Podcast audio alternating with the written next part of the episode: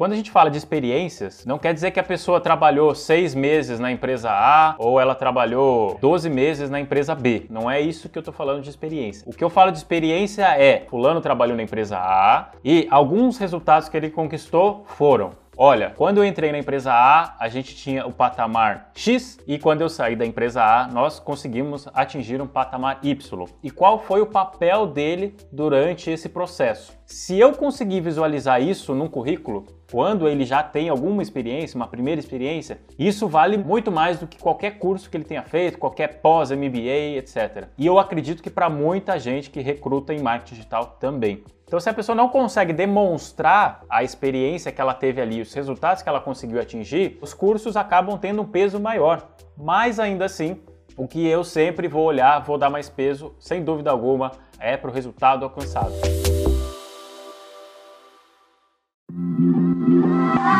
Quer aprender marketing digital no seu ritmo e ter acesso a mais de mil aulas?